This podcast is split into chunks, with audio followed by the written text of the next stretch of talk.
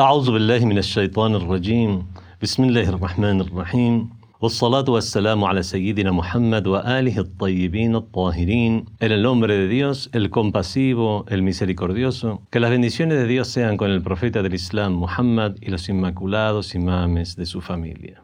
Con esta ascensión vamos a comenzar una serie de charlas. Comenzaremos una serie de charlas mm, relacionadas a lo que es la ética sexual en el Islam.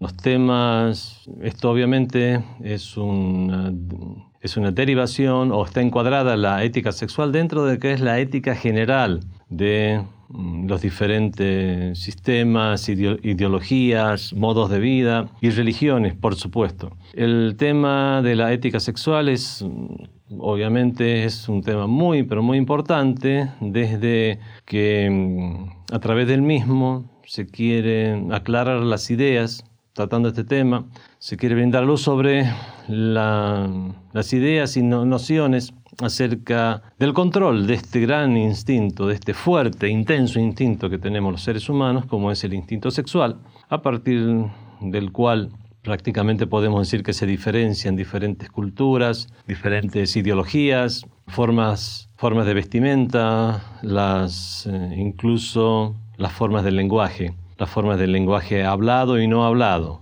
A partir de este tema también, bueno, vamos a tocar otros temas que están directamente relacionados, temas eh, como el de la belleza, de los parámetros de la estética y de la belleza, el orden, la, la estética en el sentido de ser ordenado, el orden en el sentido de estar arreglado, perfumado, mantener una higiene y obviamente también las cuestiones relacionadas más directamente con lo que es la ética sexual, como es el monacato, estudiar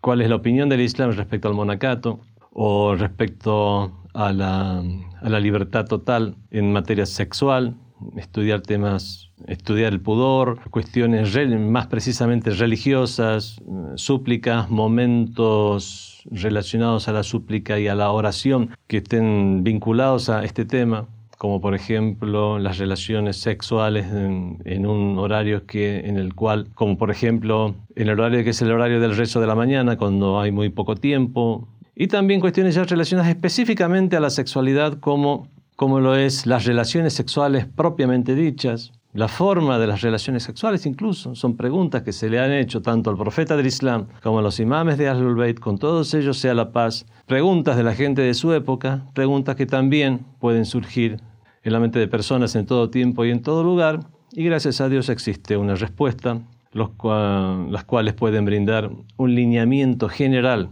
a las personas. Cuestiones relacionadas, por ejemplo, a las posturas sexuales, cuestiones sexuales para aclararlas, por lo menos ver el grado de permisividad, cuestiones como el sexo oral, el sexo anal, las cuestiones son el cuerpo desnudo del hombre y de la mujer, en el caso del esposo y la esposa, la, observancia, observar al cuerpo de, de la pareja, qué es, lo que, qué es lo que opina el Islam acerca de, de, eso. recordemos que desde, un, desde el punto de vista de la jurisprudencia, las normas se dividen en cinco. Hay cinco tipos de normas. Está aquello que es prohibido, está lo que es aborrecible, o sea, sin llegar a ser prohibido es mejor no hacerlo. Está aquello que es mubah. El primero era el mamnú, el haram, el, lo que es prohibido. Después está el makruh, es aborrecible, mejor no hacerlo. Se recomienda no hacerlo. Después está el mubah. Mubah significa que es lícito.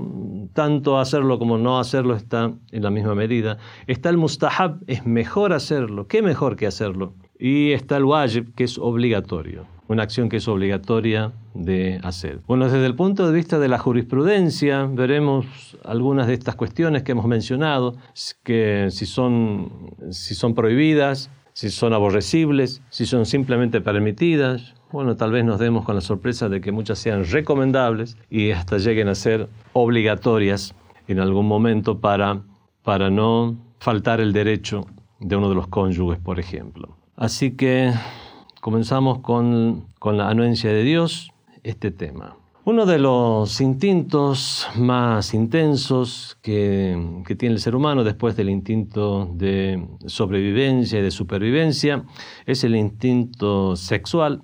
Y en relación a esto se, se plantean hoy en día dos posturas, dos posturas que se las muestra como encontradas unas con otras. La postura que más se alienta en el occidente es la postura de la libertad sexual, libertad, eh, podemos decir, libertad integral, sin ningún tipo de limitaciones ni condicionamientos. Es algo que se ha planteado a través de pensadores como, como Freud, Marx, Hegel, Bertrand Russell, bueno, donde a través de sus escritos promueven este tipo de, de ética sexual. Y en contraposición a esta, estaría, si usamos los verbos condicionales, porque estaría la, estaría la postura de aquellos que son conservadores en, en, las ideas respecto a la sexualidad. Podemos llamar a esto, puede llamar a esta la, la, la postura de quienes consideran que la sexualidad es un mal necesario y esto es algo que se ha promovido sobre todo en muchas religiones y formas de vida de la antigüedad.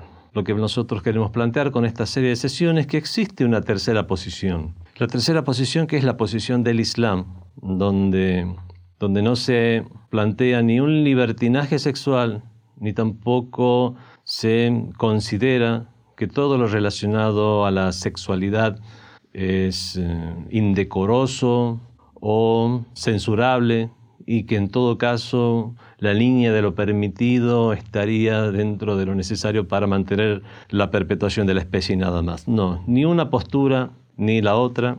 Si Dios quiere vamos a mm, dejar en claro la postura de los musulmanes respecto a este tema en estas sesiones.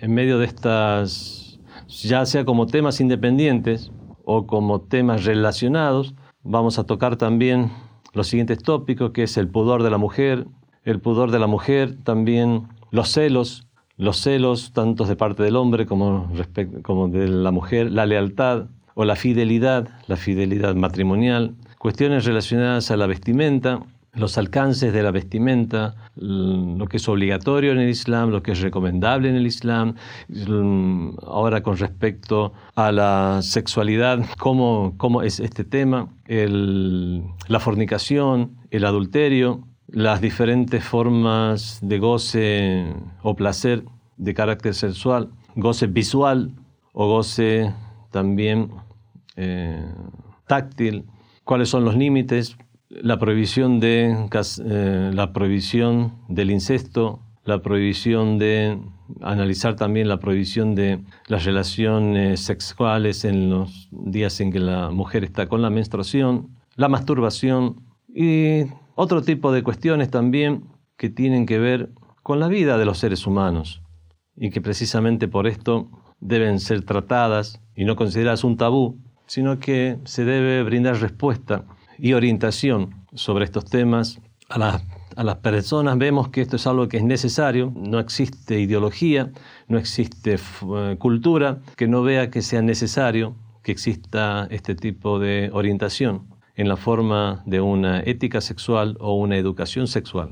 Will Durant, en su libro titulado Nuestra herencia oriental, por ejemplo, habla de que menciona el hecho de que contraer matrimonio y establecer y que se establezca una pareja siempre fue considerado uno de los muy importantes deberes morales de los, de, los seres humanos, donde existieron grupos sociales, grupos de seres humanos, se, se ha dado mucha importancia a, este tema. Incluso la vinculación entre el hombre y la mujer en la forma de un matrimonio, en la forma de una ceremonia, el cortejo. Vemos que él dice que la capacidad humana para la procreación involucra dificultades, no solamente en el momento del matrimonio, sino antes y después de este. Trata otros temas que tienen que ver ah, dice que estas dificultades pueden agravarse por la intensidad y la vehemencia en el instinto sexual, por lo cual se da, por ejemplo, las situaciones de infidelidad, incestos, bueno, y todo ese tipo de, cuestiones. Vemos que esto es algo tratado muy seriamente por por grandes pensadores y obviamente en el Islam se han brindado respuestas a estas legítimas preguntas de los, de los miembros de la sociedad islámica. Habíamos dicho que en la antigüedad prevalecía entre las religiones más conocidas, las religiones abrámicas, la postura de los seguidores de las religiones, no en las religiones mismas, sino la forma en que fue, en que fue adoptando la religión en diferentes lugares, eh, fue, que, fue que tendían hacia una forma conservadora en, las, en relación a este tipo de temas. Una es por eso que se, que se, había, que se promovía, que se promovió el monacato dentro del, dentro del cristianismo, pero no solamente esto se dio dentro del cristianismo, entre las diferentes religiones que podemos decir que consideraban, podemos mencionar, que consideraban a las cuestiones sexuales como un mal necesario, de lo cual hay que alejarse en la medida de lo posible, están la religión de los brahmanes, la religión budista, los maniqueos, el taoísmo, y dentro de las religiones abrámicas, los judíos y, los cristianos. Es más, eh, existían, era muy conocido que entre la moralidad sexual de los judíos tanto en la época del, que fue revelado el mensaje del Islam como en siglos posteriores y hasta hoy en día, en las formas más conservadores o en las corrientes más conservadores del judaísmo, se considera que, por ejemplo, la relación sexual que debe darse incluso dentro del matrimonio es de forma tal de no observar el cuerpo, tratar de no observar el cuerpo desnudo de la pareja. Las mujeres tenían, como se menciona en la historia, una especie de camisón o camisola o túnica, simplemente donde tenía una abertura a la altura de los genitales para realizar el acto sexual lo más rápidamente posible y, mm, como algo necesario simplemente para la supervivencia de la especie. Esto era algo conocido en la época en la época en que fue revelado el mensaje del Islam, por lo menos esta era la opinión de los judíos de ese entonces. Hoy en día existen también corrientes ortodoxas, corrientes muy conservadoras, pero estamos hablando ahora de la opinión de los judíos en ese entonces porque es lo que va a ser muy fundamental para el, para el, inicio de nuestras narraciones, eh, de las narraciones islámicas que vamos a mencionar al respecto. También existían en otras culturas, la cultura romana, griega y otras más, una forma de abordar los temas sexuales con mayor naturalidad y mayor libertad. Pero en la civilización occidental, bueno, fueron estas ideas de mayor apertura respecto a estos temas, comenzaron con el Renacimiento, hasta que después ya de la mano de académicos, escritores que fueron, que fueron delineando el desarrollo cultural de la sociedad occidental, que las cosas han llegado hasta este punto donde lo que se promueve es mm, la conducta sexual sin ningún impedimento más que el, de la, el que pueda llegar a existir en la ley y en un código penal. Las posturas islámicas fueron, fueron, fueron realmente explicadas por diferentes sabios mm, a lo largo de la historia del Islam hay sabios de renombre que han tratado estos temas como Avicena, Al-Ghazali, Ibn Hazm al-Andalusi. Ibn Hazm, si bien es conocido por el hecho de ser la primera persona, ha tratado los temas relacionados a la historia como una disciplina independiente, disponiendo las normas de esta disciplina, y es por eso que muchos lo consideran el primer historiador, junto a Ibn Khaldun. Ah, también tenía obras en las cuales hacía referencia a estos temas de la sexualidad. En la historia del Islam sabemos que lo relacionado a las normas, tanto normas de ética y moral, como las normativas de la ley, los preceptos y los juicios, fueron desarrollados en la, en la segunda etapa de la divulgación islámica, que es después de la emigración del profeta de la ciudad de la Meca hacia la ciudad de Medina. Es más, incluso en las exégesis de las aleyas del Sagrado Corán, al hacer las exégesis de las aleyas del Sagrado Corán, vemos que se hacía en la época en que el profeta se encontraba en la ciudad de la Meca, o más, para ser más específico, los temas que se tocaban antes de la emigración del profeta de la ciudad de la Meca a la ciudad de Medina, ya sea que esas revelaciones coránicas se hayan realizado en la Meca o en sus alrededores, no necesariamente en la Meca, y es por eso que los capítulos revelados en ese entonces son considerados como capítulos mecanos, aun cuando no hayan sido revelados en la Meca. Y lo que ha sido revelado después de la migración del profeta de la Meca a Medina son considerados capítulos medinenses o suras medinenses, aun cuando no hayan sido revelados propiamente en la ciudad de Medina. Vemos que en la exégesis que se hace de las suras mecanas es que tratan más acerca de la unicidad de Dios, temas relacionados a la moralidad, en cambio, lo que tiene que ver con las normas y normativas es, corresponde más al periodo en el cual ya se había comenzado a conformar la, la, la civilización islámica en la ciudad de Medina. Cuando se dio esa emigración, los musulmanes fueron perseguidos, se los asesinaba a los musulmanes, se usurpaba sus, sus posesiones, emigraron los musulmanes de la Meca a Medina. Aquellos que emigraron de la Meca a Medina son llamados los muhajirin, los, eh, los emigrados. En los libros, en los libros de Islam lo vamos a encontrar mucho este nombre. El muhajir o los muhajirin son los emigrados de la Meca a Medina. Bueno, frente a estos estaban los ansar, que significa los auxiliares, o sea, aquellos que asistieron a los musulmanes, los ansar de Medina. Los muhajirin eran de la Meca y los ansar eran de Medina. Cuando emigraron los musulmanes de la Meca a Medina, obviamente eh, se encontraron dos grupos de personas que tenían diferentes costumbres en la comida, en la, incluso tal vez algo en la vestimenta y por supuesto también en el trato social y también en aquello que se relacionaba al trato íntimo en el matrimonio. Comenzaron los intercambios, conversaciones y surgió una discusión acerca de los límites que tienen las parejas en sus relaciones sexuales, los límites del esposo y la esposa dentro del matrimonio al consumar sus relaciones sexuales. Por ejemplo, los emigrados de la Meca estaban acostumbrados a tratar con, los, idólatras, idólatras que no, que no tenían orientaciones de tenor ético de ninguna gran escuela de pensamiento ni gran religión, por lo tanto eran mucho más libres en sus relaciones sexuales. Y estaba las, la gente de Medina, que antes de hacerse musulmanes e incluso después de hacerse musulmanes seguían teniendo mucha influencia de las tribus de judíos, de los clanes de judíos que vivían en, los alrededores de la ciudad de Medina y en la ciudad de Medina misma, lo cual obviamente eh, es, ese intercambio con los clanes de judíos hacía que adoptaran o naturalizaran algunas actitudes, las naturalizaran como parte de la ética de la ética de cualquier persona que tuviera moral. Cuando se produjo este encuentro entre los muhajirin y los ansar, surgió el tema de las posturas sexuales en el matrimonio.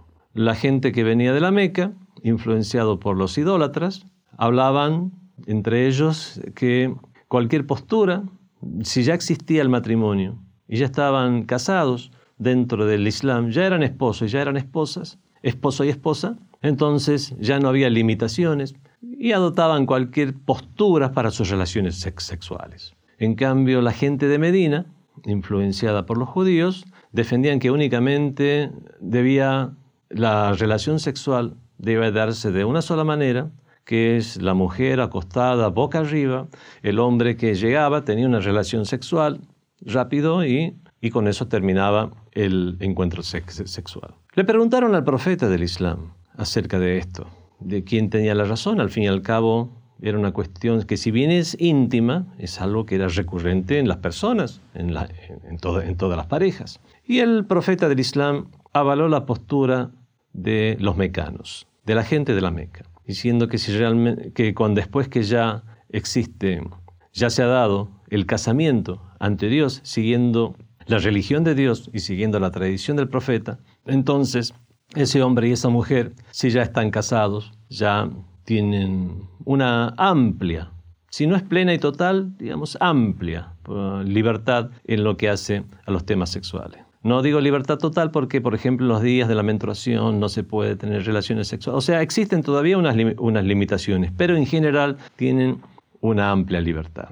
Si bien muchos hadices o narraciones que existen en el Islam, donde se le pregunta al profeta o a los imames de Ahlul Bayt, bueno, al profeta en particular acerca de cuestiones sexuales, no, no se delimita el tiempo y el lugar de la pregunta, esta pregunta sí ya está delimitada, como dije, fue después de la emigración de los musulmanes de la Meca a Medina, por lo tanto podemos considerarla cronológicamente como la primera registrada la, en la cual podemos ubicarla en el contexto histórico de cuándo pueden haber comenzado estas, preguntas uh, por parte de los musulmanes. Y así nos encontramos con una serie de orientaciones generales del profeta del Islam y después orientaciones particulares ya sobre, sobre algunos de estos temas que he mencionado al principio de la sesión y que va a ser tema de las diferentes sesiones que vamos a tener, inshallah, si si Dios quiere. Entre las orientaciones generales respecto a este tema, como para ir conociendo cuál va a ser el lineamiento de estas sesiones podemos mencionar el siguiente hadith. Dijo el imam Ja'far Sadiq salam, el sexto de los imames de Ahlul Bayt. ما تلزز الناس في الدنيا والآخرة بلزة, بلزة أكثر لهم من, لذ, من لذة النساء. No hay algo, no hay placer que disfrute la gente tanto en, este, en esta vida mundanal como en el más allá que sea igual al placer, de, al placer del encuentro con las mujeres. O sea, se, se refiere con eufemismos, digamos, o directamente a las relaciones sexuales. Sigue el imán diciendo, y a esto se refieren las palabras de Dios el Altísimo, que dice, Le fue puesto como un ornamento para la gente el amor al placer que reciben de parte de las mujeres, Walbanín, y bueno, y así hasta al final de la aleya. Luego dice, sigue diciendo el imam Jafar Sadiq salam, wa inna ahlal jannati, ciertamente que la gente del paraíso, ma yataladdaduna bi shay'in min al janna, no tendrán un placer y se refiere a los placeres de tenor material. Recordemos que en el paraíso habla placeres de tenor espiritual y placeres similares a estos placeres que hemos tenido que la gente tiene en este mundo material. En cuanto a los placeres que son eh, que están vinculados a los placeres del mundo material, están el placer de comer, beber, bueno, y obviamente los placeres espirituales para el creyente son mucho mayores. Ahora, en cuanto a este segundo tipo de placeres, que son los placeres que también existían en la vida mundanal, dijo el imán Jafar Sales, la gente del paraíso no disfrutará de algo, uh, ashha indahum, de lo cual tengan más ganas de realizar minan nikah que cohabitar con las parejas. La ta'am o la sharab. Ni comida ni bebida se va a acercar al goce que provoca este otro placer. Vemos que está presentado el placer sexual como algo positivo para las personas de fe, para las personas creyentes, tanto en este mundo como en el más allá. Y con este hadith, con esta narración, comenzamos a ver la diferencia que puede haber, la óptica del Islam respecto a estos temas, cómo difiere con las religiones mencionadas de los brahmanes, los maniqueos, los budistas y la forma que ha adoptado la religión de los judíos y cristianos.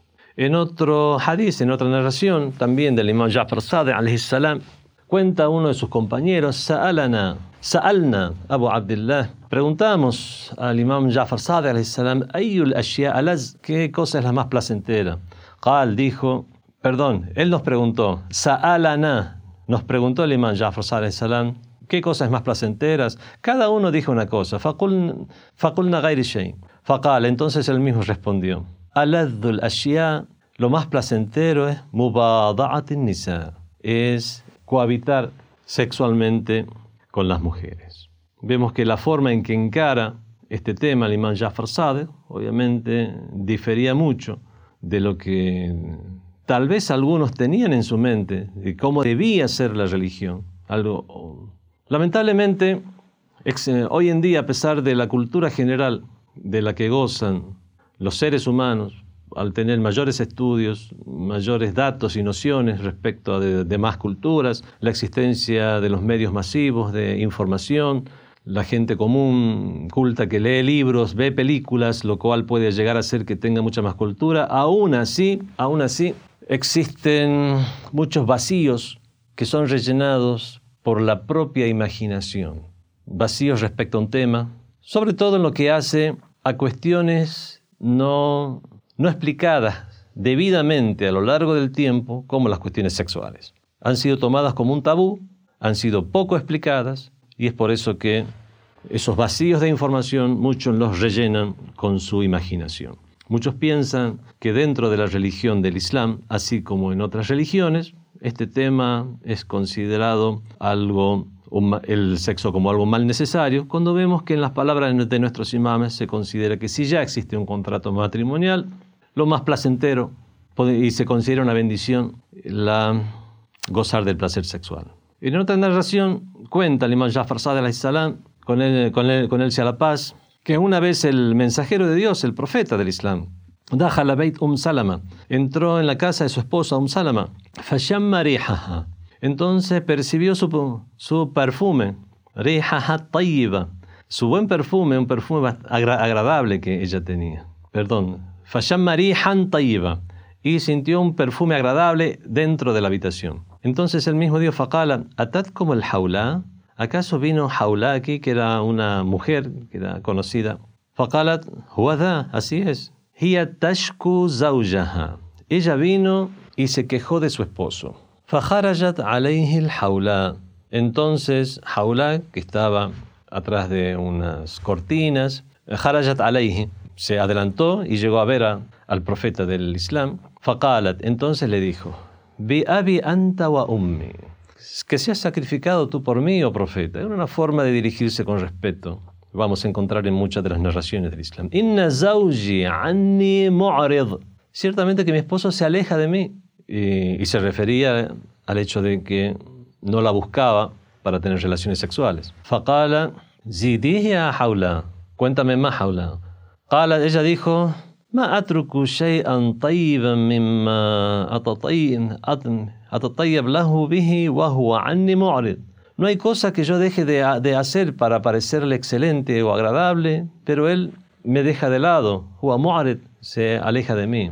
Faqala, entonces dijo el profeta del Islam, أما لو يدري si él supiera todas las recompensas que tendría de parte de Dios al acercarse a ti, o sea, al acercarse íntimamente como pareja. y ella dijo, ¿y qué recompensa tiene cuando él se acerca a mí?